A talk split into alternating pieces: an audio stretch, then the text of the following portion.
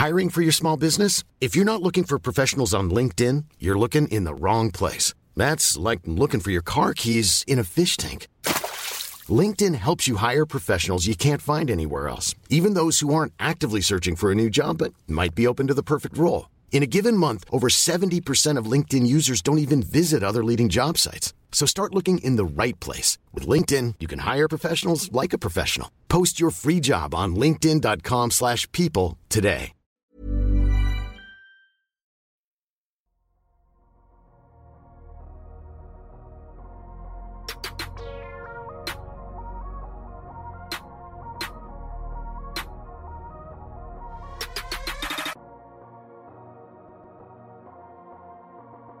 Salut à tous, c'est Ben et on se retrouve non pas pour un nouvel épisode du podcast Dunk Hebdo comme le veut la formule consacrée, mais pour une rediffusion. On vous l'avait dit en fin de podcast la semaine dernière, on est un peu fatigué donc on va prendre une petite semaine de repos. Donc cette semaine après avoir parlé euh, la semaine dernière dans l'épisode précédent de cette fenêtre de titre, ce concept un peu vague qui est souvent euh, convoqué, Aujourd'hui, on va vous rediffuser un épisode qui complète assez bien hein, de, de novembre 2021 où Tom et moi-même on avait discuté du processus de reconstruction, l'autre pan de la vie d'une franchise NBA. Dans cet épisode, on s'était consacré sur quatre exemples, hein. Indiana, Orlando à l'est et Houston et Oklahoma City à l'ouest. Même si c'est une rediffusion, ça ne m'empêche pas de vous rappeler de vous abonner sur la plateforme où vous nous écoutez, de nous laisser 5 étoiles et un petit commentaire, ça fait toujours plaisir, mais aussi sur YouTube et bien évidemment de vous abonner sur Twitter. Moi, je vous laisse profiter donc de cet épisode, de cette rediffusion pour la découvrir ou redécouvrir cette émission consacrée au processus de reconstruction.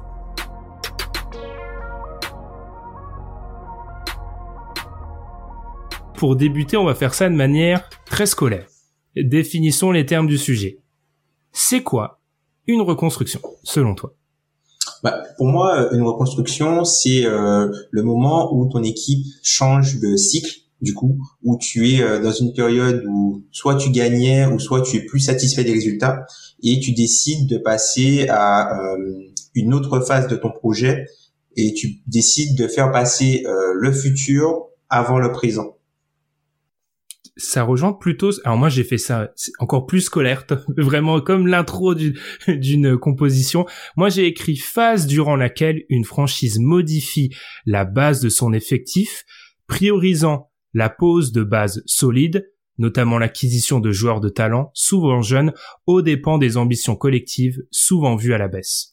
Donc on remarque quelque chose, Tom. D'abord dans notre définition de reconstruction, on parle directement d'objectifs. Alors on, en parlera plus tard, mais c'est intéressant de voir que c'est la première chose dont on a parlé tous les deux. Mm-hmm.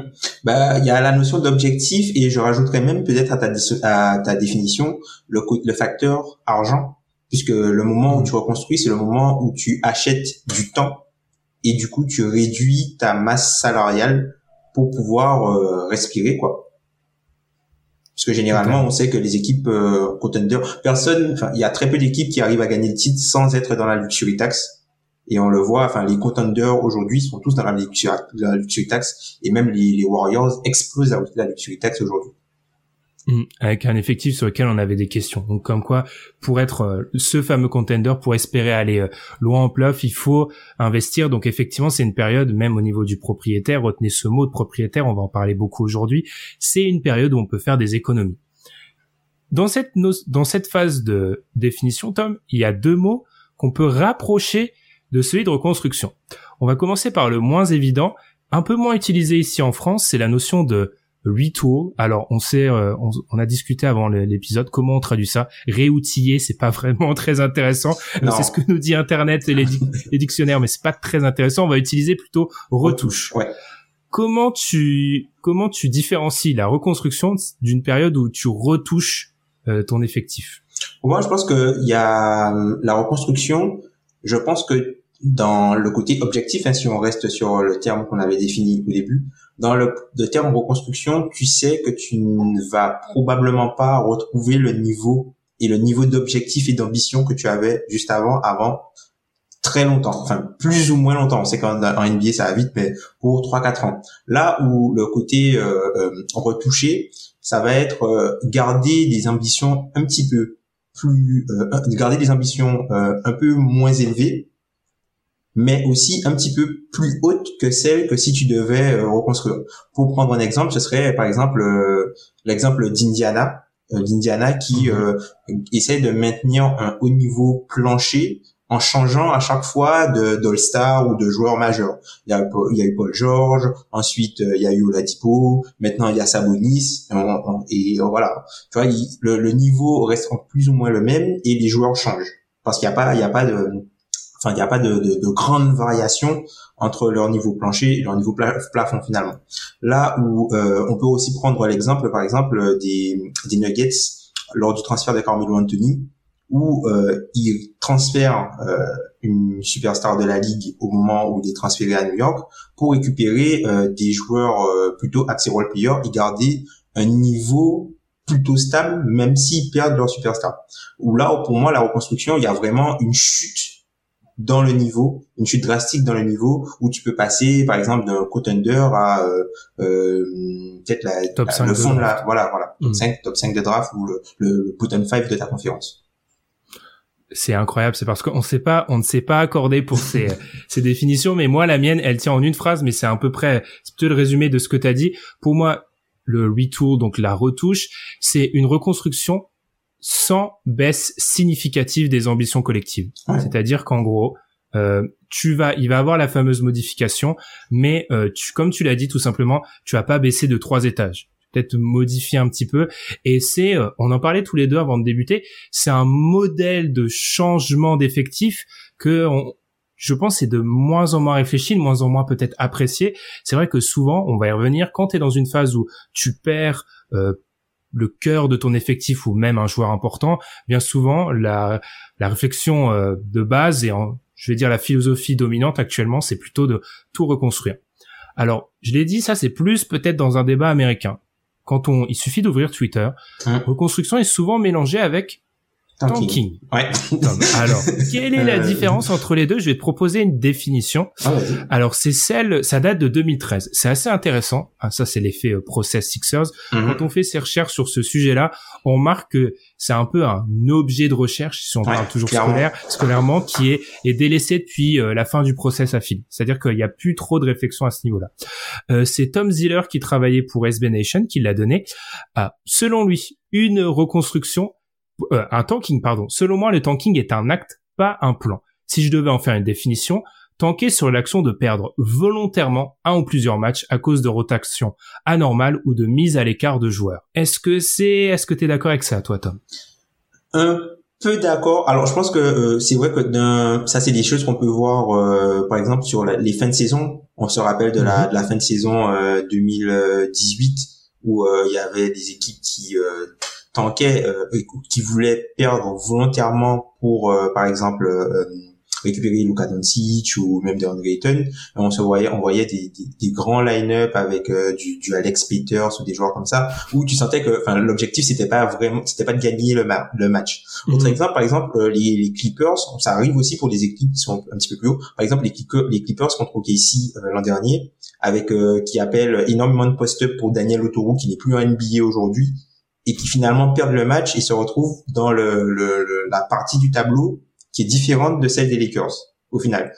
Donc, je pense que il y a, y a un côté de ça, mais je pense que euh, pour moi, hein, le tanking c'est pas quelque chose qui se fait sur le terrain, c'est quelque chose qui se fait au-dessus. Mm-hmm. C'est mettre ton équipe dans des conditions, mettre poser à ton effectif euh, des problèmes insolubles qui l'empêchent de gagner.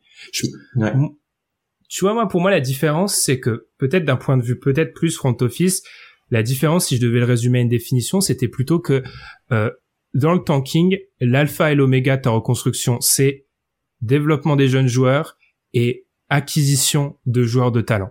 C'est-à-dire que cette baisse des ambitions collectives, les ambitions collectives sont réduites à pratiquement un néant, ou en tout cas sont plus du tout considérées. On est vraiment dans une logique de développement des jeunes joueurs, euh, essayer de savoir de quoi est fait ton effectif et enfin d'acquisition des jeunes joueurs. Je sais qu'il a beaucoup de fans, par exemple, de fans, par exemple Saminki, mhm. euh, lui expliquait que euh, on a beaucoup parlé du process comme la draft, la draft. Lui, il explique en gros, moi, c'est juste amasser des assets et voir de quoi était fait mon effectif en fait. C'était une double, double logique.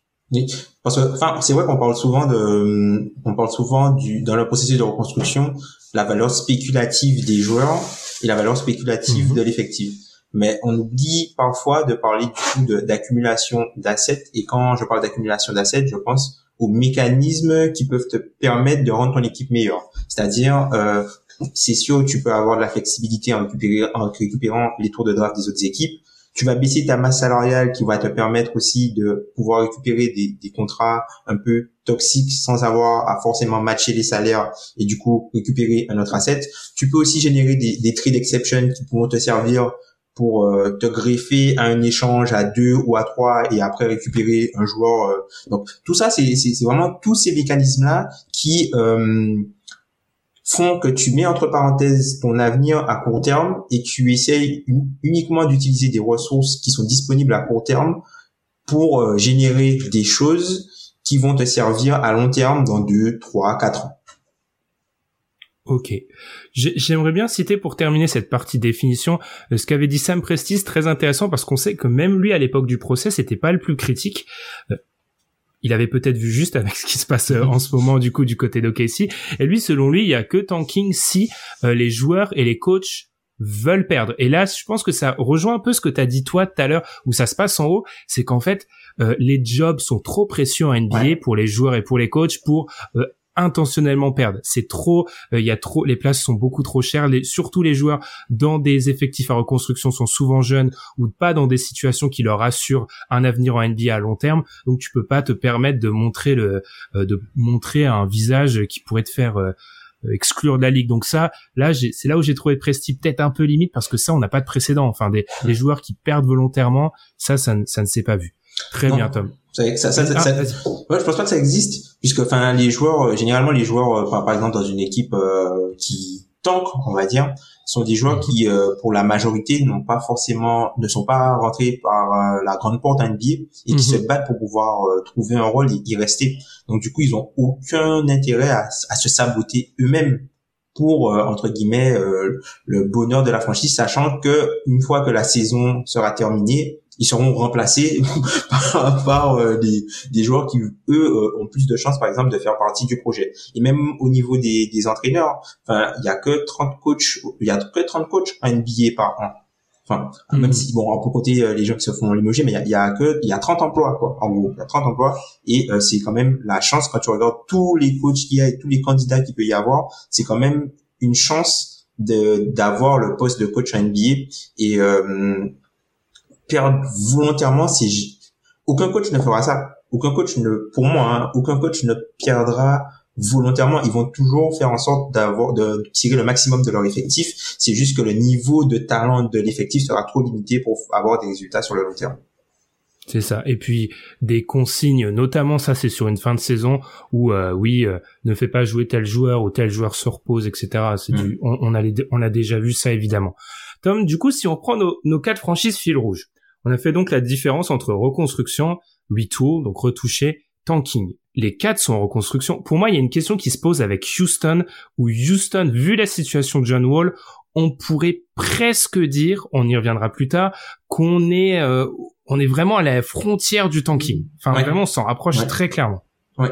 Pour moi, OKC ne tank pas, puisqu'ils font jouer mhm. leurs meilleurs joueurs. C'est juste, juste que les joueurs sont pas assez bons. Mais pour moi, enfin, il n'y a mhm. pas de, tu vois, par, exemple, dans la, dans, dans la rotation globalement du Thunder, je trouve que les joueurs qui jouent sont des joueurs qui doivent jouer. Et qu'il n'y a pas, il y a pas, par exemple, euh, je sais pas, moi, il y a, pour moi, il n'y a pas euh, forcément un vétéran qui est mis de côté. Alors, pour moi, il y a une grosse différence entre ce qu'OKC fait depuis le début de saison et ce qu'OKC a fait euh, la saison dernière, enfin, la deuxième partie de la saison dernière, par exemple notamment avec euh, alors Ford euh, mettre euh, les mecs en, exil et tout ça. Hmm. Là où, là on va en reparler, mais là où Houston, tu vois, là où c'est vrai. puis il n'y a pas aussi, on en parle, on va finir là-dessus, mais dans le tanking, il y a aussi cette volonté de mettre des points faibles tellement identifiés qui vont euh, totalement s'aborder ton équipe. Et dans ces points faibles-là, il y a notamment, ça peut être donner des responsabilités à la création euh, très fortes à des jeunes joueurs. C'est ce que fait Houston avec les résultats qu'on connaît. Mm. Alors, ce qu'on va faire dans ce podcast, Tom, dans la, du coup, pour continuer, on va avoir trois temps. On va avoir le passé, le passé de la reconstruction de chacune de ces équipes. On va rajouter d'autres exemples. Le présent, ça va être ce qui se passe actuellement pour les quatre équipes dont on a parlé, et le futur, où là forcément on va prendre d'autres exemples.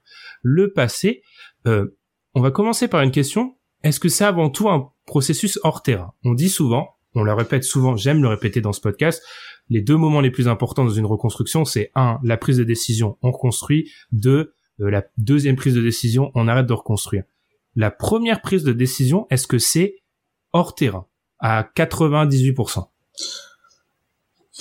Je dirais pas à 98%, mais je pense que c'est avant tout hors terrain. C'est-à-dire que mhm. euh, je pense que alors oui, il y a euh, par exemple il peut y avoir euh, des blessures, il peut y avoir euh, par exemple une star qui demande à, qui demande à partir, mais je pense que globalement c'est le c'est le propriétaire qui prend cette décision là, soit parce qu'il est pas satisfait du GM, donc du coup il limoge le GM le GM il récupère euh, il, reconstruit euh, enfin il, euh, il récupère un nouveau GM qui va tout changer au niveau de la franchise et qui va pas essayer de construire avec les choses qui ont été faites par l'ancien régime.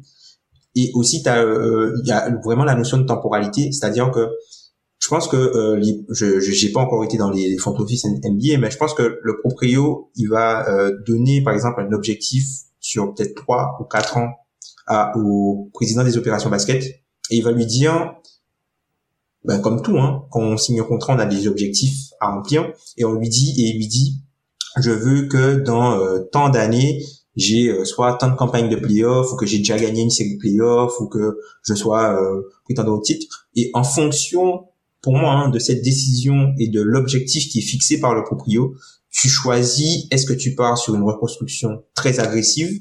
Donc, est-ce que tu as la, la, la sécurité de l'emploi qui te permet d'acheter du temps pour euh, avoir un maximum euh, de chances de, de pouvoir euh, atteindre ton objectif maximal ou est-ce que tu vas essayer de passer par des raccourcis et de entre guillemets de de, de, de baisser le plafond potentiel que ton équipe de ton équipe? Simplement parce que tu as la pression d'avoir des résultats au bout d'un moment. Exactement. Le là est donné par l'objectif c'est très intéressant de le dire comme ça, Tom, parce qu'il y avait, alors on en a déjà parlé de la Sloan Conference, donc c'est une conférence, c'est un peu la, la mecque des analytiques sur le sport américain, en lien avec le, célèbre MIT, et il y avait un panel il y a quelques années que j'ai pu écouter en préparation de ce podcast vis-à-vis de la reconstruction. C'était présenté. Beaucoup de, il y avait Chris Bosch, David Griffin, qui était peut-être pas encore aux Pelicans à l'époque, Sam Inky, euh, Lawrence Frank et Steve Paliu, j'ai toujours du mal à prononcer. Pagliuca, qui est chez les Celtics. Exactement, qui est copropriétaire des Celtics. Et le panel était présenté par Howard Beck, journaliste qui a fait à peu près tous les grands journaux aux États-Unis. Et la première chose qu'il dit pour introduire ce panel sur la reconstruction, c'est comment on définit le succès. On l'a déjà dit. Et Lawrence Frank prend en premier la parole et ses premiers mots sont It starts with ownership. Ça débute avec le propriétaire. Donc, effectivement, lui a expliqué, je pense que l'exemple est assez, est assez prégnant, c'est que il explique que Chris Paul quitte Los Angeles, les Clippers. Voilà, la période Lob City est plus ou moins terminée. Et il y a une réunion dans le front office des Clippers. Et on se demande qu'est-ce qu'on fait. Et là, Balmer dit, j'ai investi dans la franchise. Les reconstructions, c'est bien, mais moi, je veux rester compétitif. Ce qui fait qu'on peut comprendre le processus des Clippers des années suivantes, qui, eux, ne seront jamais dans une logique de déconstruction totale et qui vont toujours essayer de rester un peu près bons. Et ça, de retouche. de retouche. Là, on est clairement dans une dans une dans une retouche en attendant une fenêtre d'opportunité. Donc, je suis assez d'accord avec toi. C'est un processus qui va être donné suite à un événement. Euh, moi, je t'ai donné dans la trame que je t'ai envoyée, Tom, j'ai identifié en pensant à ce qui se passe en NBA, aux reconstructions. Pour moi, il y a deux grandes fenêtres d'ouverture et nos quatre équipes fil rouge, Rockets, Thunder, Pistons, Magic, le montrent assez, je trouve. Alors d'abord, il y a le cas de l'équipe qui est dans un cercle vicieux entre guillemets moyen et qui est face à des décisions. Pour moi, ça c'est le cas du Magic. Le Magic arrive dans une période euh, au moment où il décide de reconstruction, il y a quelques mois de ça, parce que c'est assez récent. Euh, le Magic est dans une situation où il y a des situations contractuelles d'Evan Fournier et d'Aaron Gordon qui se posent et cet effectif, on voit bien que dans sa construction autour d'un Nikola Vucevic qui est peut-être All-Star, tu peux faire un premier tour de playoff mais tu peux pas faire plus. Se pose donc la question de est-ce que c'est pas le bon moment pour tout reconstruire, sachant que euh, la plupart des joueurs majeurs vont être en fin de contrat ou pourraient être échangés facilement. Mm. C'est un peu le cas aussi des Pistons. Quand euh, il y a eu le Blake Griffin, c'est un peu moins évident, c'est un peu moins un exemple classique, mais il y a le moment où tu vois que dans l'équipe avec Blake Griffin, côté Pistons, qui a rendu des services, tu es un bloqué à un certain stade et du coup tu dis c'est peut-être le moment où la fenêtre d'opportunité s'ouvre pour faire quelque chose d'autre. Premier cas de figure. Deuxième cas de figure, c'est tout simplement le départ d'un joueur star. C'est-à-dire, Houston est en, Houston est un peu le pendant de, du Magic pour l'autre exemple, c'est-à-dire double départ, Westbrook Harden, on est dans une situation où soit on peut essayer de retoucher, soit de complètement reconstruire, et du côté du propriétaire, on décide de Tillman Fertitta de complètement construire. Donc on a ces deux fenêtres-là d'opportunité, soit tu reconstruis quand tu vas au bout d'un cycle avec un effectif moyen, soit tu reconstruis quand un joueur star part. Attention, ce sont des fenêtres d'opportunité. Ça veut pas dire que dès qu'un joueur star part, tu reconstruis euh, ou tu retouches. Il y a des équipes qui s'en sortent. Euh, les Cavs, quand Kyrie part, ils ne retouchent pas parce qu'ils ont encore un autre joueur. Souvent, quand tu as deux stars, tu peux tu peux survivre si une part. C'est difficile. Mais en tout cas, Tom, est-ce que tu penses que ça se résume un peu comme ça les moments euh, pendant lesquels on peut reconstruire? Euh, oui, bah, pour reprendre, tu vois, par exemple, l'exemple que tu as donné euh, pour Orlando, moi je te dirais, c'est quand ton euh, plancher descend plus vite que ton plafond n'augmente. Du coup, euh, tu, enfin, tu vois, ton plancher va peut-être rester stable, mais avec l'âge des joueurs, les blessures, et puis la capacité du, du, propriétaire, et combien tu es prêt aussi à payer pour être une équipe moyenne. Hein. Il y a ça aussi qui, mm. qui va, combien tu es prêt à payer. Donc, quand, quand par exemple les, les, les ressources ne sont plus suffisantes pour t'assurer un, niveau plancher acceptable et que ton plafond n'augmente pas. Donc ça, tu vas euh, là, tu vas être obligé de reconstruire. Euh, après, as, comme tu l'as bien dit, hein, le départ euh, d'une superstar, tu peux, tu peux rien y faire, hein, parce que on va, on va pas se cacher.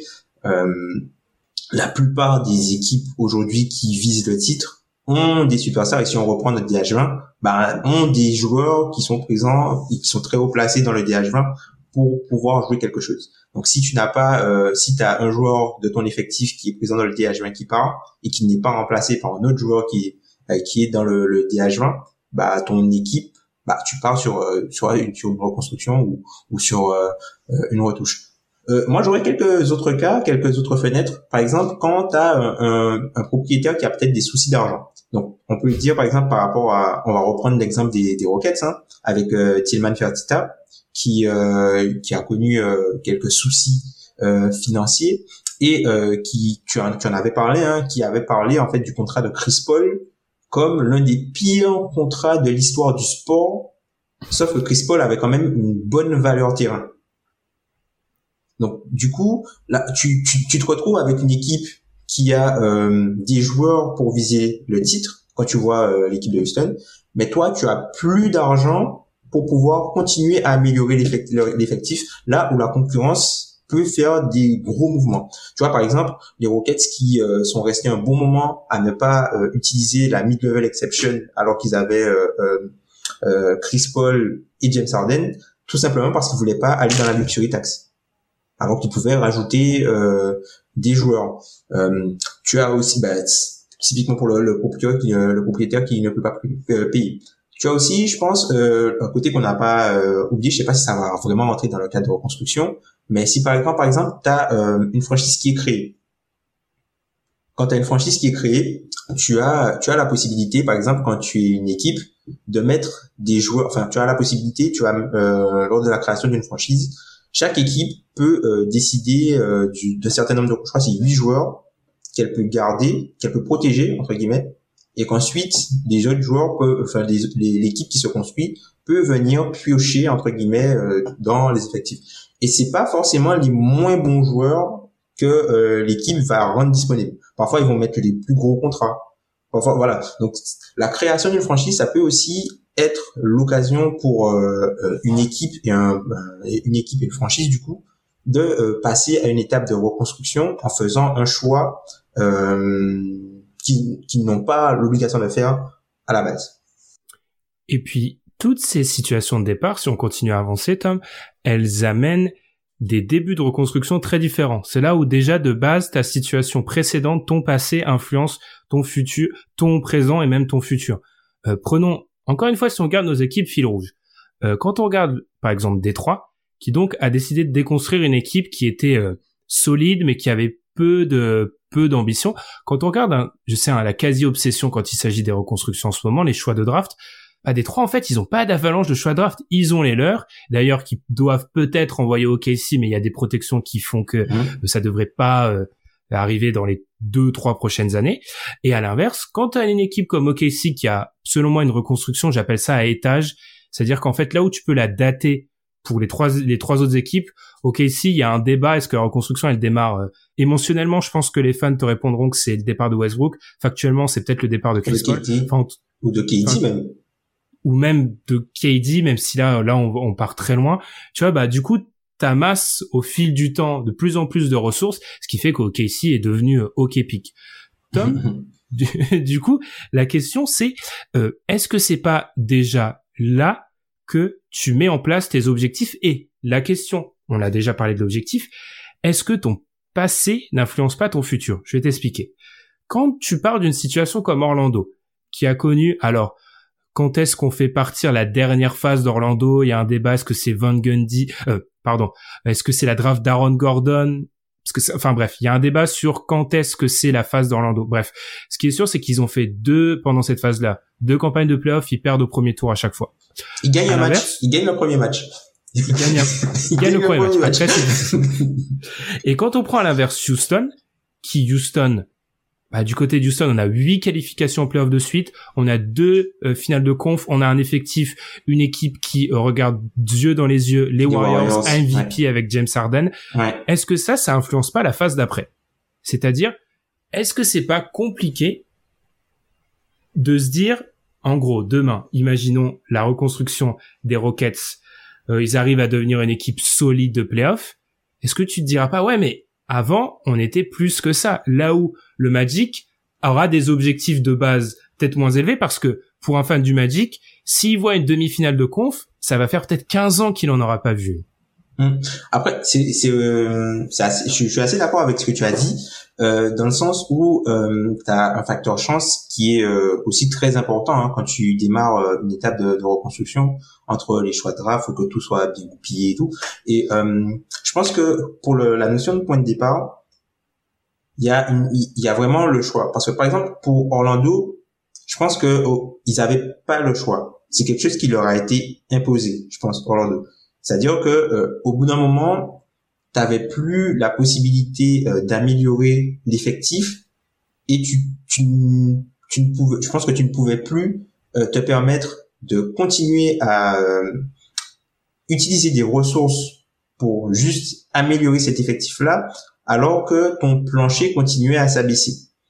Là où Houston, c'est quelque chose qui leur a été imposé. C'est-à-dire que si James Harden ne dit pas qu'il veut partir, James Harden, pour moi, il est toujours à Houston. C'est quelque chose qui vraiment leur a été imposé.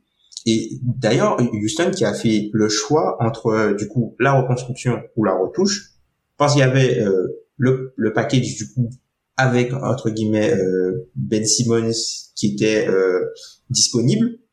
Il y avait aussi la possibilité de choisir Jared Allen, Caris Lever, tout ça. Ils ont dit non, on, bah, nous, on veut des choix de draft. C'est ce qu'ils, c'est ce qu'ils ont fait, en fait, hein. Ils ont mm. dit non, nous, on veut des choix de draft. Donc, du coup, on veut reconstruire. Là où, par exemple, récupérer euh, un joueur, par exemple, comme peut-être comme Ben Simmons, récupérer euh, des Jared Allen ou récupérer des euh, euh, Caris Levert, aurait peut-être assuré un niveau, entre guillemets, plancher moyen. Ce serait plus de la retouche, mais au final, qui euh, ne leur aurait pas permis d'avoir plus d'ambition que ça. Un peu comme Daryl Morey avait déjà fait où euh, il accumulait les assets en attendant l'arrivée de, de, en attendant de faire le, transfert pour James Harden. Voilà, les années où il y avait Kevin Martin, euh, tous ces joueurs-là, quoi. Mmh. C'est-à-dire qu'on se referme peut-être de la certitude à moyen terme pour euh, de, de l'espoir à long terme. Cette notion d'espoir, on en parle assez souvent. Mmh. Donc effectivement, moi je trouvais c'est important de dire, rappeler deux choses sur la reconstruction. C'est donc les fenêtres d'opportunité. Parce que souvent on voit des fans qui demandent à la reconstruction, mais ces fenêtres-là, elles s'ouvrent pas tout le temps. Donc euh, il faut il faut en avoir conscience. Il faut avoir conscience aussi que du coup, il faut penser au point de départ de ton futur projet. C'est-à-dire que si tu as un effectif qui est peut-être pauvre ou qui permettra pas d'avoir des un super point de départ après. Puis dernière chose, l'influence du passé. Moi, je, moi, je trouve vraiment que là où j'aime, je pense qu'il est important d'insister, pardon, sur le, le propriétaire. C'est aussi important de montrer que ce propriétaire-là et même la franchise est, elle est dans un environnement. C'est-à-dire que si tu as eu 8 ans de succès euh, consécutifs, bah c'est peut-être plus dur de faire accepter surtout alors je suis pas un fan de baseball, mais je sais qu'en football américain Houston, c'est la risée de la ligue aussi. Donc en fait, c'est ce qui fait du coup ça devient très compliqué euh, euh, tu vois dans l'environnement de la franchise. Donc ça c'est mm. c'est assez important. Après euh, simplement, simplement juste pour, pour, compléter ce que tu as dit, il faut pas oublier aussi la notion de trauma, c'est-à-dire que hum, tu peux déjà avoir vécu une reconstruction qui s'est mal passée. On peut, mm. on se souvient par exemple des, des, Charlotte Bobcats, enfin des, des, feux Charlotte Bobcats qui sont euh, les Charlotte Hornets, alors que le palmarès des Charlotte Hornets et appartient aux Pelicans. Enfin bref. par exemple, cette équipe-là qui euh, a l'un des pires records de l'histoire de l'NBA pour la saison rookie de, de Kemba et de Bismack Biyombo, qui se retrouve avec comme lot de consolation Michael Kidd-Gilchrist donc tu as des traumas, t'as des traumas, c'est c'est dur, c'est tu vois quand tu as vécu quand tu avais vécu par exemple une reconstruction comme ça, ben c'est dur de te dire ben on repart sur euh, mhm. juste comme ça sachant que tu as du trauma, des traumas.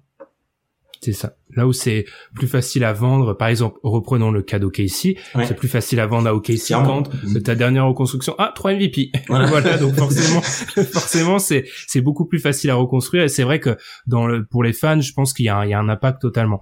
Tom, la passe décisive est trop belle. On va parler du présent maintenant. Le présent, t'as parlé des Bobcats.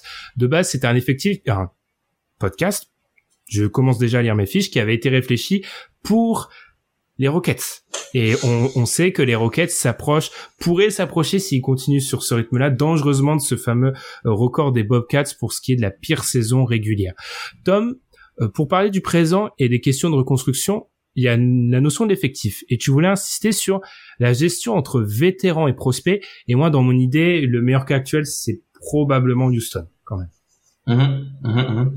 Après, c'est vrai que le, la côté, le, côté vétéran prospect, c'est-à-dire que Houston, tu es passé d'une équipe qui euh, l'an dernier, pas l'an dernier, enfin il y a, allez, il y a peut-être 18 mois, il y a 18 mois, Houston jouait, euh, essayait de gagner le titre, ou du moins jouait les finales de conférence. Aujourd'hui, Houston joue euh, la loterie et le premier choix de la prochaine draft.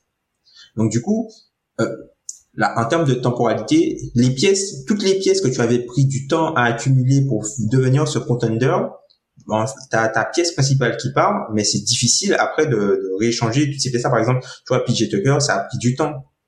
Eric Gordon qui se retrouve un peu coincé au milieu. T'as Christian Wood qui est euh, lui qui peut qui est entre guillemets entre les deux c'est-à-dire que il a pas il est venu pour jouer avec euh, James Harden et finalement il se retrouve avec euh, Kevin Porter Jr. Enfin, il a pas, pas choisi. T'as des, t'as des joueurs par exemple, un gars comme Jason Tate.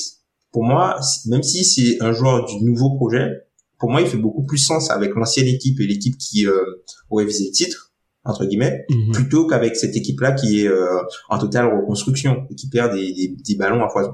Et du coup, pour moi, c'est quelque chose dont on parle beaucoup. Hein notamment avec euh, Alan, à chaque fois qu'on parle de prospect, c'est le niveau de wordplay. Le niveau de wordplay. Et pour moi, je trouve que c'est dommage, par exemple, dans une équipe où euh, tu as autant d'intérieurs, entre guillemets, que tu espères avoir à développer pour ton projet, et tu as des joueurs, tu vois, par exemple, comme, comme Green, qui peut-être à terme sera un initiateur, mais qui aujourd'hui ne l'est pas. Pour moi, c'est dommage d'avoir, par exemple, un joueur comme John Wall qui pourrait aider sur le terrain ces joueurs-là, par son par son rôle, par sa science du jeu, par euh, le fait que ce soit un meneur tout simplement pour euh, mm. élever entre guillemets le niveau play de cette équipe-là. C'est dommage que ce joueur-là soit euh, mis en quarantaine quoi. Enfin, soit à l'écart. Alors peut-être qu'il participe aux entraînements, on sait pas. Hein, peut-être qu'il participe aux entraînements, mais le, parce qu'on voit qu'il voyage avec l'équipe. peut-être qu'il participe aux entraînements, mais le fait qu'il ne joue pas, c'est dommage parce que je pense que c'est quelqu'un qui pourrait apporter un minimum de stabilité à cette équipe-là. Puis au-delà de les questions des, joueurs qui entourent, il y a aussi la question. C'est un truc dont on avait beaucoup parlé à l'époque. Je me rappelle dans l'émission avec Treyang sur la surresponsabilisation du jeune joueur. C'est-à-dire que euh, en fait, quand tu es dans cette phase-là, dans une phase où tu es vraiment en difficulté, tu peux être amené, comme le fait Houston actuellement, hein, avec euh, le duo Green Porter, à donner trop de responsabilités pour un joueur en te disant oui mais c'est peut-être son futur rôle. Oui mais alors ça t'en as aucune idée et ça me fait beaucoup penser peut-être à ce qui se passe du côté d'Orlando où Orlando euh, quand on regarde il y a un truc très marrant c'est quand on regarde les minutes jouées et l'âge je veux dire euh, à part euh, sur mon vieux Terence Ross, ils ont tous euh, les 6 7 joueurs qui jouent le plus, ils ont tous en dessous de 23 ans. Hum. Donc effectivement, il y a un moment où on est dans la progression du joueur et c'est très difficile de voir quel sera le futur rôle de ce joueur. Il y a des exceptions notables à cela. Par exemple, je pense du côté des Pistons, on sait que Kate Cunningham va être un porteur de balle euh, d'après le profil qu'on nous a présenté qui devrait être euh, dominant. Mhm. Et du coup, l'association avec Aquila Hayes peut avoir du sens parce qu'en fait, tu sais déjà que idéalement, c'est ton association dans deux, trois ans. C'est ce que tu dois faire. Par contre, rien ne dit du côté d'Houston que tu n'auras pas d'ici là dans le projet un nouveau porteur de balle qui pourra permettre de faire autre chose euh, et peut-être donner d'autres responsabilités à un Kevin Porter par exemple. Donc en fait, cette notion de l'effectif entre les jeunes joueurs, moi je, suis très inquiet par euh, l'acquisition de mauvaises habitudes. Il y a Rick Carlisle qui en parlait à propos de mon ami Dennis Smith Jr. Ah, qui expliquait qu'en qu'en fait Dennis Smith Jr. comme il est arrivé la fameuse année où du côté des Mavs, on a même été euh, Mark Cuban a reçu une amende pour certaines des choses qu'il avait dit sur le tanking cette année-là. On était vraiment dans une logique en fin de saison où on ne gagnait pas que Dennis Smith Jr. Euh, a attrapé de mauvaises habitudes, mmh. à ne pas respecter ce que lui pouvait lui dire son coach, certains appels, certains systèmes.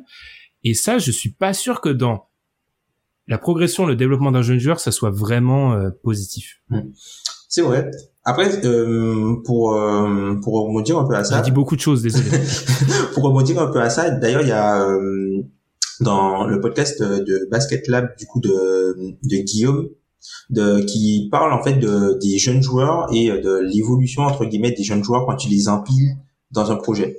Et euh, il dit des choses très intéressantes, notamment sur ce que toi tu attends de ça. C'est-à-dire que toi tu cherches pas forcément à développer tout le monde, mais tu cherches peut-être qu'à en développer qu'un. Et le problème, c'est que en, en faisant un peu cette espèce de combat de, de gladiator entre guillemets, bah il y a des dommages collatéraux. Et en fait, ces dommages collatéraux là, c'est quelque chose qui, enfin, tu vas euh, avoir peut-être, tu vas utiliser peut-être beaucoup de ressources.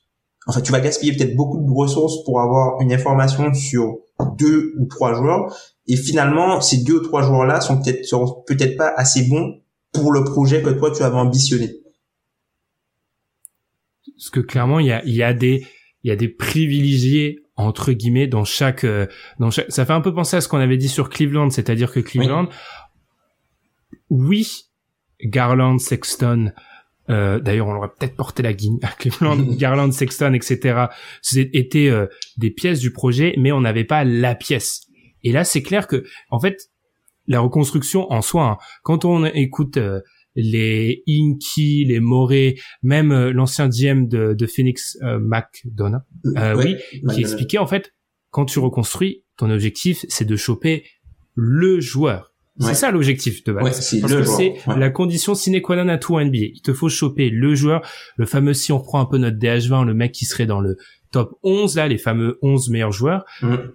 Donc du coup, tout est mis pour ce joueur-là, ce qui fait que, euh, regardez les longs processus de reconstruction, les joueurs de complément ne restent pas. Mm. Euh, Malcolm Brogdon, il est plus à Milwaukee, par exemple. Les joueurs du process, ils sont plus les, les joueurs de complément du process, ils sont plus à Philadelphie. C'est très intéressant quand j'ai refait la liste des noms. Soit ils sont plus en NBA tout court, soit ils sont ils sont dans d'autres effectifs. Ouais, clairement. Donc en fait, c'est vrai que cet idéal de ah on va amener un jeune effectif avec euh, sept joueurs qui ont été draftés sur les cinq dernières années, c'est un fantasme. Ça n'arrive pas. Ben ça c'est un peu le fantasme football manager de gagner la Ligue des Champions avec que des joueurs formés au club. Ça c'est le truc un peu euh, le fantasme euh, que que enfin les, gens ont ah, et je pense que ça ne permet pas forcément d'apprécier tous les types de reconstruction qui passent pas forcément par avoir euh, énormément de joueurs que tu as draftés dans ton effectif. Tu vois. Donc ça, ouais, c'est c'est vrai, c'est euh, un très bon point que tu tu évoques là. Et vu que tu as fait la petite ouverture, avant de passer sur la notion de progression des joueurs, vu que tu as fait la petite ouverture sur les jeux vidéo, moi je t'avoue que Tom, ma grande question vis-à-vis des reconstructions ces derniers temps, c'est pourquoi c'est swag de reconstruire, genre j'utilise un mot des années 2000, euh, pourquoi reconstruire qui en théorie, hein, on vous a, on vous a peint le tableau, c'est censé être une période morose, difficile pour une franchise. Pourquoi ça génère autant d'attraction au niveau des fans. Alors on en parle souvent ici à la notion d'espoir. Moi je t'avoue que quand j'ai fait mes recherches sur ce podcast-là, quand j'ai écouté la conférence Sloan, j'ai voulu voir s'il y en avait d'autres du même, euh, en gros sur le même sujet. J'ai tapé donc Rebuild dans YouTube et je suis tombé sur 150 000 résultats sur NBA 2K. Je me demande s'il n'y a pas un peu cette notion-là qui rentre en compte, c'est-à-dire, ben, le jeu vidéo ou en tout cas euh, tout ce qui se passe autour de la NBA, la reconstruction c'est pas humainement parce qu'il y a des problèmes humains dont on va parler ne se pose pas. La reconstruction est linéaire, ton joueur gagne 5 points chaque année, donc tu sais qu'entre année 1 et 5 après ça sera une superstar. Et du coup, ça peut euh, mettre peut-être dans l'idée de certains fans de certaines franchises des attentes qui sont pas réalistes. Ouais, clairement, clairement, puisque enfin dans les jeux vidéo, tu as des progressions euh, qui sont, comme tu le disais, qui sont plutôt linéaires, alors que dans la vie réelle, ça n'est pas forcément le cas. Tu vois, on peut prendre le cas, euh, par exemple, de la reconstruction euh, des Wolves post Kevin Love, où euh, il récupère Bennett, il récupère Wiggins, mais Wiggins, il récupère Wiggins et Zach Lavine aussi. Mhm. Et ils arrivent dans une équipe où il y avait par exemple déjà Shamas Mohamed qui a totalement disparu après, tu vois, dans le projet. Il y a c'était une, une, période où Ricky Rubio était aussi sous son contrat rookie à l'époque qui était euh, entre guillemets euh, enfin à l'époque ils avaient enfin euh, Minnesota avait refusé de donner le le, le entre guillemets le, la, le, le, contrat de 5 ans de faire de Kevin Love de faire de Kevin Love le contrat le joueur désigné de la franchise pour réserver ce contrat là à Ricky Rubio. Kevin Love se fait transférer. Finalement Rubio ne signe jamais ce contrat là et les Wolves sont semblent toujours être en reconstruction aujourd'hui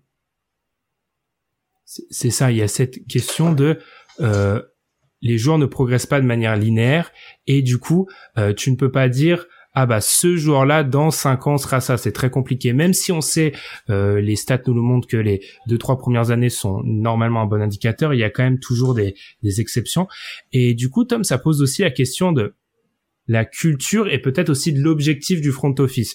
Alors la culture, c'est souvent ici parfois on va moquer ce terme-là dans le podcast, le fait est que moi, quand j'ai cherché, mais j'ai préparé mon sujet, j'ai vu revenir ça constamment au niveau des jeunes, des joueurs. Les joueurs qui en parlent beaucoup.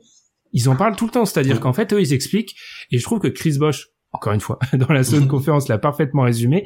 Il a dit en gros, moi, j'ai du mal à vous dire que l'objectif, c'est pas de gagner, pas de gagner le titre, parce qu'en fait, je, je, paraphrase, mais mentalement, j'ai été construit comme ça. C'est-à-dire que on est sur des jeunes joueurs qui font partie du 1% des jeunes joueurs des États-Unis ou de, du monde entier qui s'en sortent, voire des 0,1%. Ça a été, ils ont été construits pour gagner.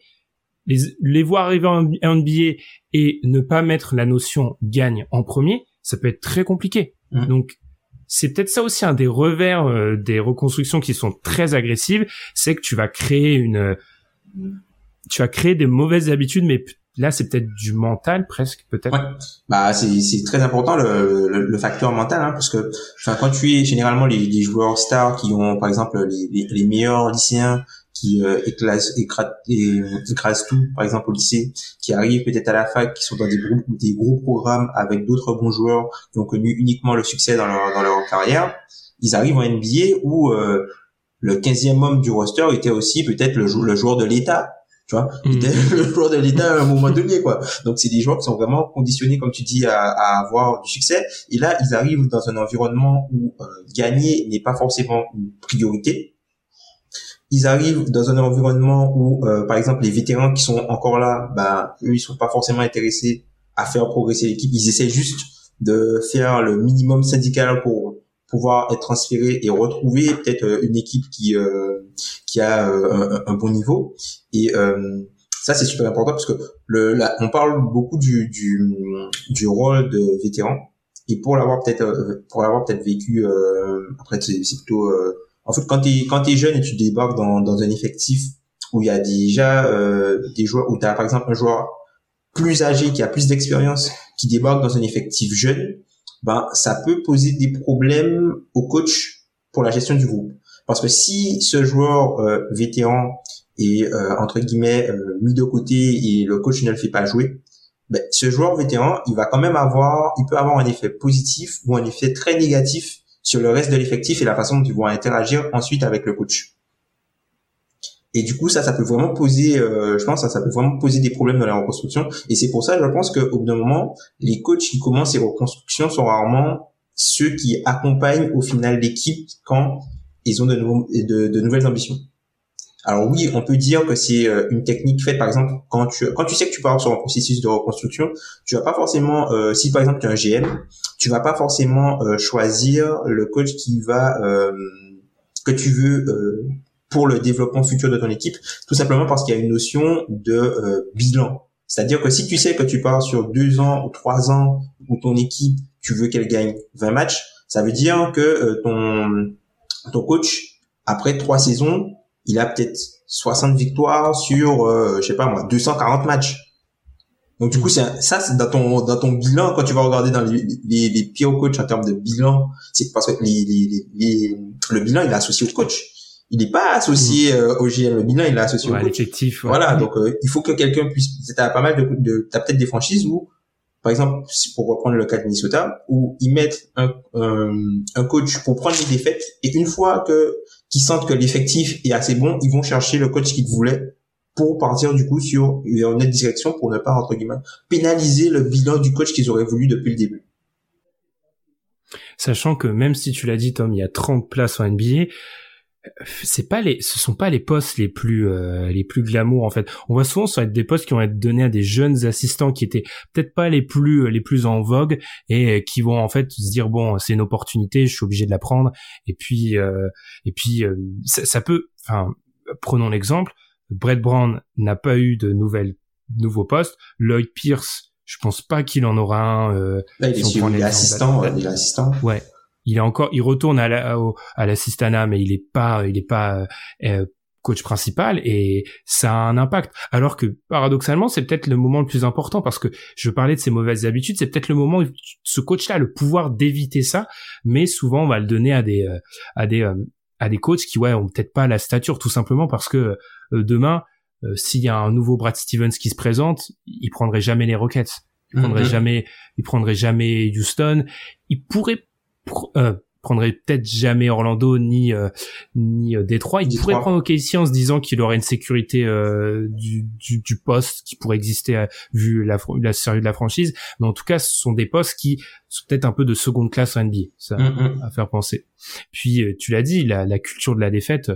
Je, pendant que tu parlais, ça me faisait penser à j'ai un maillot NFL pour ceux qui connaissent. donc le premier choix de la dernière draft, le Golden Boy, il commence sa saison NFL, il perd quatre matchs quatre matchs, il en avait jamais perdu autant, lycée, université combinée. Et il a fait trois ans de l'université. Donc t'imagines dans, t'imagines dans le, le, le, mentalement ce que ça doit faire pour un mec qui connaît pas la défaite en fait. c'est pas ce que ça veut dire perdre. Donc euh, perdre comme ça direct, enfin ça peut être compliqué. Tom, pour finir cette notion de présent, se pose la question, c'est quoi l'objectif du front office sur le présent là? C'est-à-dire actuellement. Euh, quand on prend par exemple euh, on a beaucoup parlé de Houston, peut-être continuons sur Houston. C'est quoi l'objectif en fait là? C'est-à-dire sur cette saison par exemple Est-ce que ça se résume à développement draft? Ouais, pour moi, c'est ça. Hein. Identifier les talents, essayer de récupérer des assets pour les vétérans qui sont encore euh, présents dans l'effectif. Par exemple, les, Daniel House, euh, les Rick Gordon, peut-être même Christian Wood. Hein, on ne sait pas hein, pour ce, ce, type de joueur-là. Essayer de récupérer entre guillemets des assets pour ces joueurs-là et euh, ben, faire en sorte que euh, d'identifier les joueurs majeurs pour la prochaine bonne équipe de Houston, si tant est que ces joueurs-là sont déjà dans l'effectif. Est-ce que c'est l'objectif des quatre équipes qu'on étudie aujourd'hui? Moi, j'ai l'impression que oui. Oui, je dirais pour OKC c'est différent parce qu'ils ont beaucoup plus de marge avec euh, les pics de draft. Hmm. C'est-à-dire qu'ils peuvent se permettre d'être moins patients pour euh, si par exemple euh, par exemple des, des, joueurs comme Darius Bezdi, peut-être même Théo Malédon ou Taï Jérôme, des joueurs comme ça, ils peuvent se permettre d'être peut-être moins patients pour ces joueurs-là parce qu'ils ont énormément. tous les ans, ils vont recevoir euh, trois, quatre prospects. Donc, faut faire de la place dans l'effectif en fait. Et euh, je pense que là, ils ont ils ont plus de marge. Euh, la franchise a plus de marge, du coup, elle a plus de, facilité à accepter de se tromper sur tel ou tel joueur. Par contre, les joueurs ont moins de temps pour pouvoir prouver des choses parce que euh, ça va aller très vite. Ok, ici on l'a dit, on l'a pas dit au début de l'émission, mais c'est un cas à part parce que alors déjà, en termes de volume d'assets, c'est c'est incroyable hors de ce monde. C'est un cas à part aussi parce que au moment où ils décident de reconstruire, ils ont déjà un jeune qui est quasi All-Star, donc qui va être All-Star. Donc en fait, ça n'existe pas. Ça, toutes les équipes dont on a parlé. Euh, alors les Pistons ont eu très rapidement Kate Cunningham, mais c'était après avoir entamé la reconstruction. Tu peux arguer que OKC a déjà le meilleur joueur de sa future équipe au moment où il décide de déconstruire. En fait, mmh. ce qui n'existe pas en fait. En, théorie, c'est c'est ultra rarissime que ça arrive. Tu peux dire que ça, ça arrive un peu avec Boston quand il y a Tatum déjà, mais en fait, ça ça existe pas. Donc c'est pour ça que c'est un cas assez à part. Mmh. Tom, il nous reste euh, la fin de l'émission, tout simplement. Alors, euh, on est d'accord que il y a le futur après. Le futur, il s'active quand? Moi, j'ai tendance à dire le futur, il s'active quand tu penses que tu es assez bon, tu ne peux plus euh, avoir la draft comme seul objectif, tu penses avoir en ton sein des joueurs assez solides et surtout tu vas réaliser, pour moi très symboliquement, un move qui montre que c'est maintenant, on arrête et on, on arrête la reconstruction, on est parti. Ce move, si on caricature un peu, c'est le move de, ça va être le move de le transfert d'un Jimmy Butler à Philadelphie, qui peut être un cas de, ok, c'est la fin de la reconstruction, par exemple. Est-ce que tu es assez d'accord avec ça? Ou l'été d'Atlanta? Par exemple, l'été d'Atlanta, on ramène Bogdanovic, etc. Là, on montre qu'on l'objectif est différent.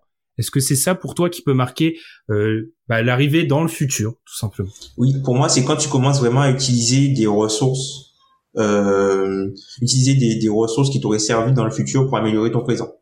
Là où on mm. parle, quand on parlait de déconstruction, voire de reconstruction, on parlait vraiment de d'utiliser tout ce que toutes les ressources que tu as au présent, de mettre ça de côté pour pouvoir les ressortir quand tu en auras besoin dans le futur. Là, c'est quand tu commences à utiliser des choses que tu as générées et qui sont qui sont des, des valeurs présentes, par exemple du cap space, euh, un pic de draft que tu aurais récupéré, par exemple, pour récupérer une pièce que tu veux dans ton effectif que tu vas euh, garder euh, que tu vas garder entre guillemets euh, sur le terrain. Par exemple, quand tu vas euh, tu vas transférer, tu vas tu vas euh, peut-être utiliser un salaire ou un contrat finissant pour transférer pour un joueur qui a une bonne valeur terrain, même s'il a peut-être un contrat trop gros. Quand tu vas peut-être signer un, un, joueur, si on prend par exemple le, si on reprend le cas des Sixers, hein, par exemple quand il, il signe euh, JJ Redick pour un énorme montant sur un an, ben si parce qu'il le signe à ce montant-là, parce que il y a pas d'alternative autre s'ils ne le signent pas pour s'améliorer sur quelque chose dont ils auront besoin pour progresser. Du coup, découle une question. Si c'est la fin de la reconstruction, c'est le moment où, ou peut-être deux, trois années après, on peut juger la reconstruction. Tom, là, là, nos auditeurs vont dire, ah, c'est vraiment, c'est vraiment tiède, mais une reconstruction réussie, c'est quand tu arrives à l'objectif que tu t'es fixé de base, tout simplement? Parce que, en fait, l'objectif de base, je pense que l'objectif peut évoluer avec le temps. Mhm. Euh, je pense que euh, quand les Bucks, les Bucks encore reconstruisent, c'est une fausse reconstruction avec Giannis. En fait, ils ont, c'est une semi-reconstruction, c'est jamais un tanking, euh, c'est une reconstruction quand même. Je contredis ce que j'ai dit au début. Je pense pas que l'objectif c'est de se dire un jour en tant que Milwaukee, on va réussir à gagner le titre. Donc je pense que l'objectif est modulable, mais en tout cas, reconstruction réussie, c'est à atteindre ses objectifs ou alors est-ce que c'est avoir trouvé le joueur? Pour moi, c'est avoir, c'est soit avoir trouvé le joueur qui te permet du coup euh, d'envisager de pouvoir euh, passer au moins euh, un tour de playoff. Pour moi, pour moi, il y a vraiment cette notion de la reconstruction. Elle se termine à partir du moment où tu vas jouer les playoffs, mais de façon, tu te positionnes pour jouer les, des playoffs un de façon sérieuse et deux de façon durable. C'est-à-dire que c'est pas juste une qualification, tu n'es pas euh, genre une qualification après ton équipe est pas assez euh, assez bonne pour continuer. Si vraiment tu mets le pied dans le playoff, un peu comme tu vois la manière de Denver qui au début c'est beaucoup heurté heurté euh, euh, au, au, bas des playoffs hein. avant d'y arriver c'était souvent 9e 9e 9e après ils finissent par passer euh, par les, euh, à rentrer en playoff. Ils ramènent Millsap et du coup c'est une équipe qui n'a plus quitté les playoffs depuis.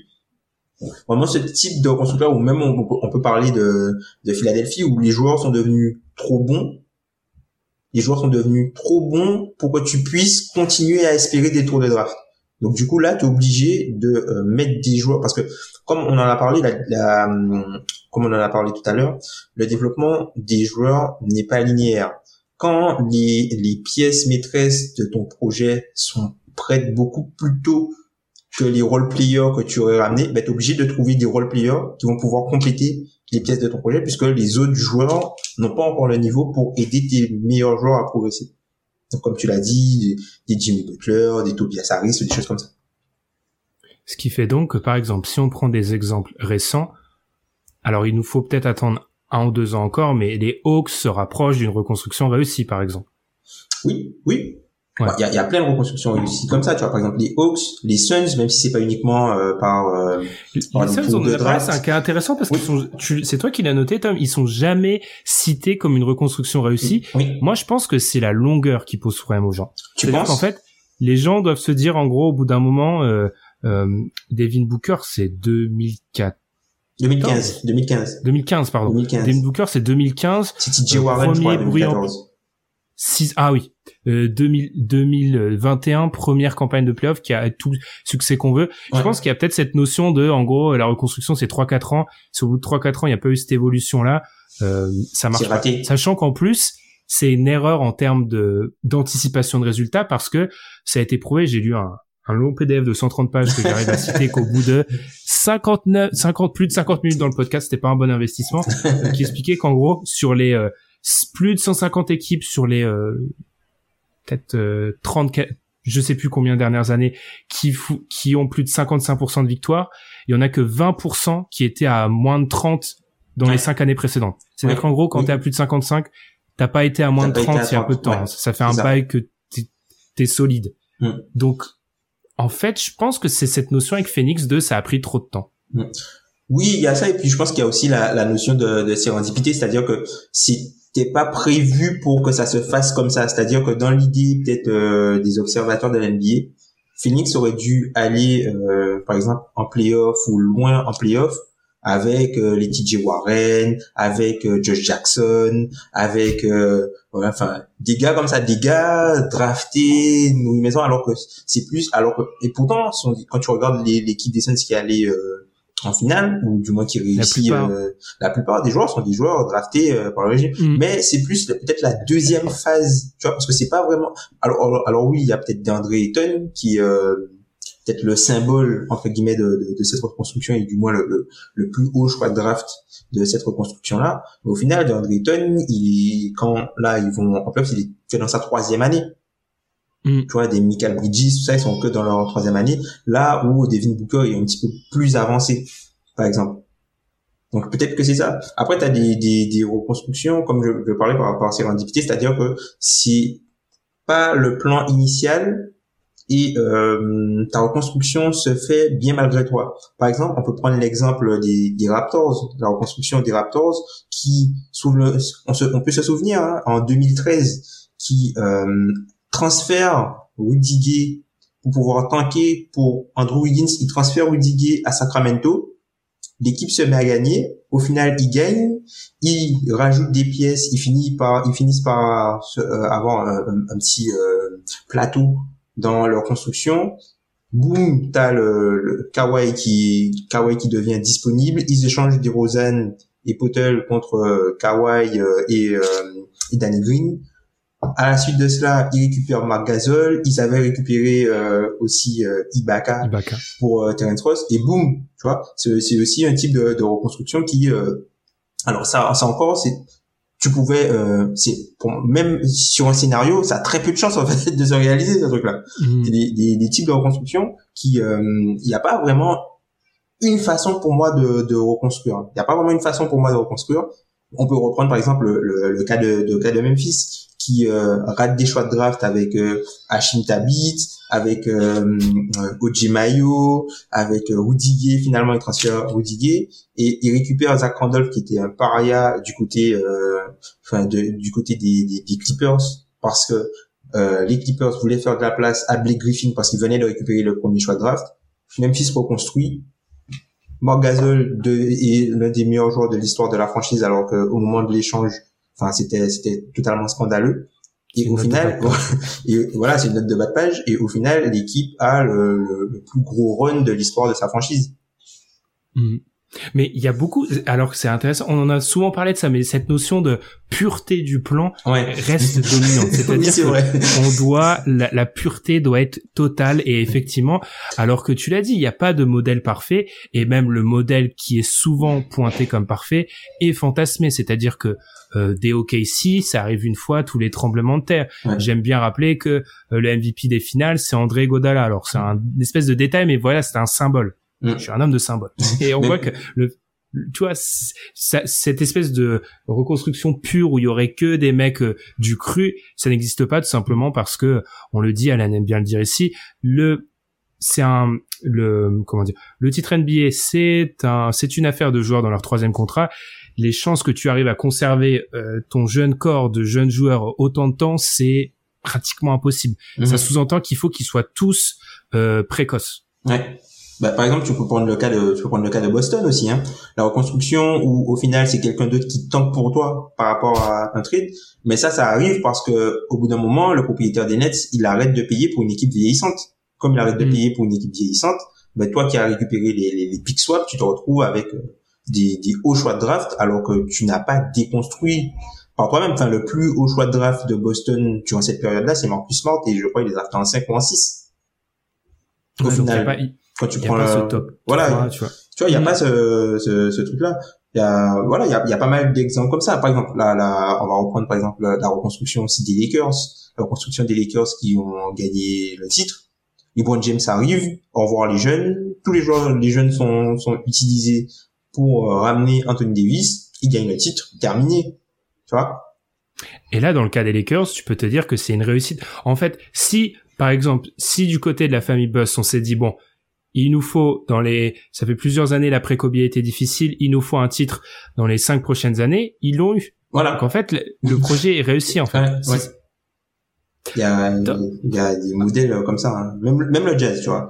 Le jazz qui perd Gordon Hayward, Gordon Hayward part, alors qu'il venait tout juste de recommencer à aller en playoff. C'était leur, première année, il devait retourner en playoff. Mm-hmm il retourne en playoff, Gordon il part, il se retrouve avec Donovan Mitchell ou Gobert qui devient un, un joueur à l'NBA. Boum, ils ont reconstruit. Ah, ils avaient déjà des pièces autour.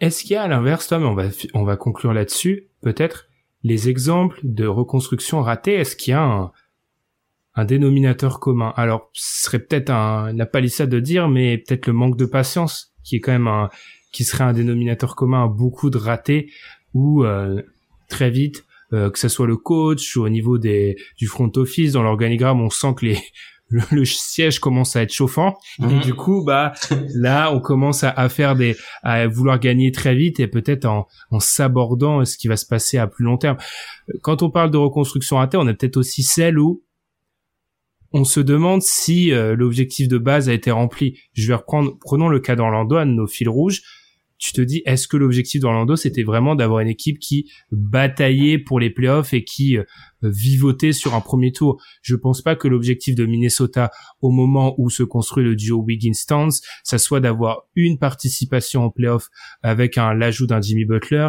et depuis euh, de encore une fois euh, truster les, les, sept les sept premiers choix de draft quoi. Hum, hum.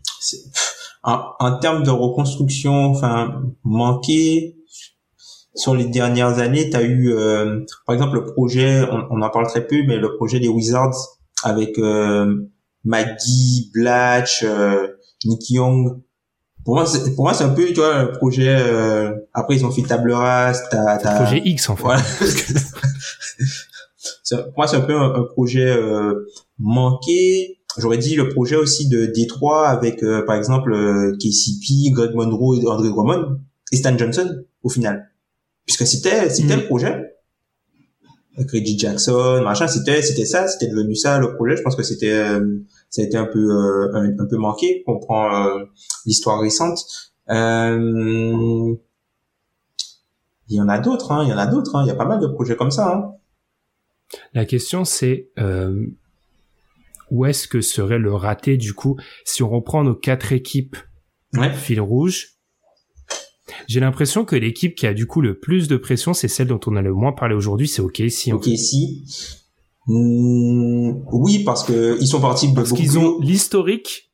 ah, on a drafté trois MVP en trois ans. On a le le point de départ qui est bon. On a décidé de faire ça, mais on avait encore des joueurs solides et on a eu l'après Westbrook. On mmh. a la pression qui vient de du statut de Presti, qui euh, est un demi-dieu euh, dans l'Oklahoma. Donc et on a la pression de à l'heure actuelle, euh, quand tu regardes n'importe quel classement sur euh, les équipes les mieux parties pour les cinq prochaines années, OKC est tout le temps numéro un ou en tout cas au même niveau que des équipes qui ont déjà d'autres joueurs installés, type je sais pas Memphis, Dallas, etc. Mm. C'est vrai. En parlant de reconstruction ratée, on les a pas mentionnés, mais les Kings par exemple, tu vois les Kings qui avaient la, la, période avec euh, Woody Gay, Tyreek, Boogie. Non, la, la période avec Rudy ah. Gay, ils avaient Rudy Gay, Isaiah Thomas et euh, Cousins.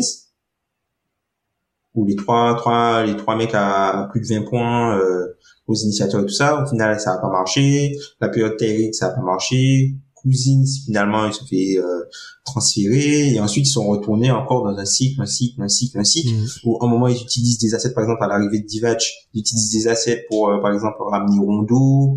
Enfin, faire pas mal de, de, de, petits moves comme ça. Et au final, ils, sont, ils ont tourné en rond. Il y a les Pelicans aussi. Les Pelicans euh, post-Chris Paul. Les, les, Pelicans euh, post-Chris Paul où euh, ils avaient... Moi, les moi, les Pelicans, c'est une équipe qui arrive pas à... Tu vois, le moment là, la bascule, ils arrivent pas à faire la bascule. C'est ça le vrai problème des Pelicans, en fait. C'est-à-dire que si l'objectif de la reconstruction, c'est d'avoir le joueur, ils mmh. l'ont eu une fois et demie, Enfin, il, y a, il se passe beaucoup de choses avec Zion, mais quand il est sur le terrain, il est de cette, euh, cette trempe-là. La question, c'est la manière de faire la bascule, qui chez eux est problématique, qui est difficile en fait. On a expédié ce moment-là, mais on peut peut-être peut-être finir là-dessus, Tom, mais c'est la bascule qui est extrêmement compliquée. Tu peux dire d'une certaine manière que la bascule Jimmy Butler à Minnesota leur a fait gagner une, leur a fait gagner l'accession au playoff, mais mm-hmm. de l'autre a peut-être eu d'autres effets négatifs. En fait, la bascule, elle est, c'est là où tu as le plus de danger de te rater en reconstruction, alors que j'ai l'impression que on insiste trop sur ah euh, la vie, ta vie et ta mort vont dépendre de la qualité des choix de draft. Alors oui, ça va dépendre, mais tu peux faire un Jalil Okafor alors qu'en théorie c'est censé être un mec qui réussit. Mm. Euh, ça peut arriver. Là où en fait, si tu rates la bascule, tu peux potentiellement détruire une partie de ce que tu as mis euh, trois ans à construire. Mm. Ben c'est ça, ben c'est de toute façon à partir du moment où euh, tu vas faire un move pour améliorer ton équipe, le fait de faire un move, c'est aussi de ne plus pouvoir en faire certains autres qui auraient peut-être mhm. été meilleurs. Et du coup, euh, c'est ce type de move là qui vont mettre entre guillemets un plafond sur ta tête, tu vois. Totalement. Sachant que la reconstruction c'est très permissif, hein. c'est-à-dire mhm. que bon, alors mis à part cas, euh, t'as un premier choix de draft, Là, oui, là, t'as une pression peut-être. Mais en gros, ah, tu t'es raté sur un choix. Bon, si t'es, si pendant quatre ans tu es pas bon, bah, tu t'es raté sur un, tu peux en avoir d'autres. Euh, jouer le titre, c'est beaucoup moins permissif. C'est, je vais conclure là-dessus. Vous avez devenu la Sloan Conference. et oui, et du coup, euh, Lawrence Frank qui disait en gros, quand Balmer nous a fait comprendre qu'on devait gagner un titre, il fait chacun des mouvements et compris dans l'optique de à terme gagner un titre. Chaque chose qu'on fait, c'est gagner un titre. Et ça, c'est plus difficile que de que de faire la course au choix de draft. C'est une certitude. Exactement. Eh bien voilà, Tom, 1h10 de théorie, euh, de, de portraits croisés avec beaucoup de... Là, si, si vous avez suivi la NBA ces dernières années, ça va. Autrement, vous avez vu dire Byron Mullins, qu'est-ce que c'est ça? Qu'est-ce que c'est les Bobcats Un mot à rajouter, Tom, pour terminer sur ce sujet-là? On n'a pas dit si le process était une réussite. Eh ben, on devait parler du process et on s'est dit c'est trop un monument qu'on y touche dans ce podcast-là. Donc, c'est un, on a beaucoup d'émissions qu'on prévoit de faire et celui, celle sur le, le process sera posé un jour parce que moi je suis encore une fois quand on a nos CM, on fabuleux CM, Gaba, Antoine qu'on salue, on posait la question sur les pro les réussites de reconstruction, on nous a mis process alors que je suis beaucoup plus nuancé que beaucoup sur euh, sur en fait euh, la notion de reconstruction réussie en fait. C'est le pas de déconstruction. Ouais c'est ça totalement. Et dernière chose moi je veux juste dire faut arrêter le de trop donner comment dire c'est paradoxal pour un mec qui a fait un épisode d'une heure et quart sur ça mais ne donnons pas non plus euh, trop de force au projet de reconstruction. C'est censé être une période transitoire. Donc euh, de voir la pseudo hype qui s'était créée autour des Rockets moi je trouve que c'est pas justifié en fait parce que on a des bonnes équipes. Hypez-vous sur les Hornets qui ont réussi, qui ont sont sortis d'un d'un processus plutôt que de se hyper pour des équipes qui euh, sont en difficulté. Donc ça ça ça fait de la peine de voir certaines fois euh, certaines des performances. Je vais faire référence à ton ami Chris Vernon qui a pété un câble ah, sur, les Rockets. sur les Rockets dans un podcast américain de mismatch. Il les a découpés pendant trois minutes. C'était euh, ça faisait un bail, j'avais pas entendu une équipe se faire cisailler comme ça. Enfin bref. En plus, ça va très vite, hein, puisqu'on se souvient qu'il y a, il y a trois ans, il y a trois ans, qu'on demandait, euh, il y avait un article qui était sorti sur euh, Bleacher Report, notamment sur euh, le classement des équipes qui avaient le pire futur en NBA. 30e, c'était les Hornets. 29e, c'était les Grizzlies. Ah, T'imagines? Ça va. C'est pour ça le, plan, le plan sur 3-4 ans. on l'a dit, la NBA change trop vite, c'est compliqué.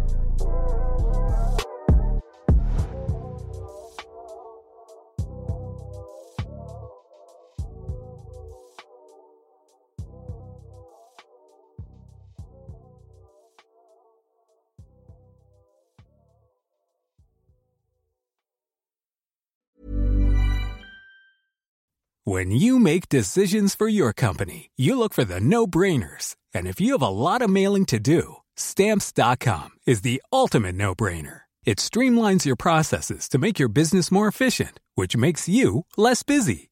Mail checks, invoices, legal documents, and everything you need to keep your business running with stamps.com. Seamlessly connect with every major marketplace and shopping cart Schedule package pickups and see your cheapest and fastest shipping options from different carriers. With rates up to 89% off USPS and UPS rates. And with the Stamps.com mobile app, you can take care of mailing and shipping wherever you are. Make the same no brainer decision as over 1 million other businesses with Stamps.com. Sign up with Code PROGRAM for a four week trial, plus free postage and a free digital scale. No long term commitments or contracts. That's stamps.com. Code program.